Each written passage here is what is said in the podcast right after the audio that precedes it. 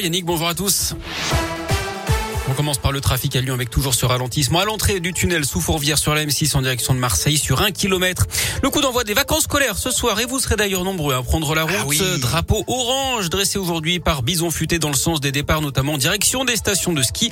Ce sera rouge demain dans les deux sens en Auvergne-Rhône-Alpes vers dimanche. Les ajustements du protocole sanitaire à l'école dévoilés dans une demi-heure parmi les pistes évoquées la fin du port du masque obligatoire à l'extérieur après ces vacances d'hiver ou encore moins d'autotests pour les enfants cas La situation elle continue de s'améliorer hein. dans les écoles de l'académie. Le nombre de classes fermées pour cause de Covid est en baisse pour la deuxième semaine consécutive. 524 classes fermées cette semaine, c'est 400 de moins qu'il y a une semaine. Un peu plus de 7000 élèves ont été testés positifs ces sept derniers jours. Ils étaient environ 19 000 la semaine dernière. Ils sont partis. Les 400 véhicules du convoi de la liberté ont quitté le parking du supermarché de Saint-Priest près de Lyon où ils ont passé la nuit vers 8 heures ce matin. Ils sont attendus en soirée aux abords de Paris. Ils passeront par le réseau secondaire. La préfecture de police de Paris a d'ailleurs interdit leur présence hein, dans les rues de la capitale. On rappelle qu'ils protestent contre les restrictions sanitaires et notamment le coût de la vie.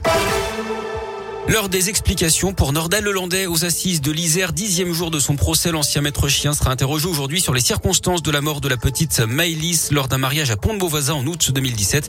Il sera auditionné en début d'après-midi. Le procès de l'auteur présumé d'un incendie mortel à Lyon il y a trois ans, de nouveau reporté. L'homme a été arrêté en Tunisie où il doit être jugé. Mais d'après le progrès, l'audience prévue début février a encore été renvoyée au 15 mars. C'est la douzième fois que le procès est repoussé. L'accusé est soupçonné d'avoir mis le feu à une boulangerie de la route de Vienne dans le 8e arrondissement le 9 février 2019. Il aurait agi à la demande du propriétaire. Une jeune femme enceinte et sa fille de 4 ans étaient décédées. Auvergne-Rhône-Alpes, terrain de jeu des stars du cyclisme, le double champion du monde à Julien Alaphilippe, le Colombien Nairo Quintana ou l'Australien Ben O'Connor, quatrième du dernier Tour de France. Ils seront tous là du 5 au 12 juin sur les routes du Critérium du Dauphiné. Le parcours a été officialisé hier à Lyon. Écoutez le président de la région, Laurent Vauquier. C'est vraiment euh, le championnat de la montagne. C'est tout ce qu'on aime. C'est aussi tous les grands champions du Tour de France, mais la proximité en plus. Euh, on en a fait vraiment euh, la vitrine de tout ce qui est le vélo dans la région. C'est une chance inouïe d'avoir ça chez nous.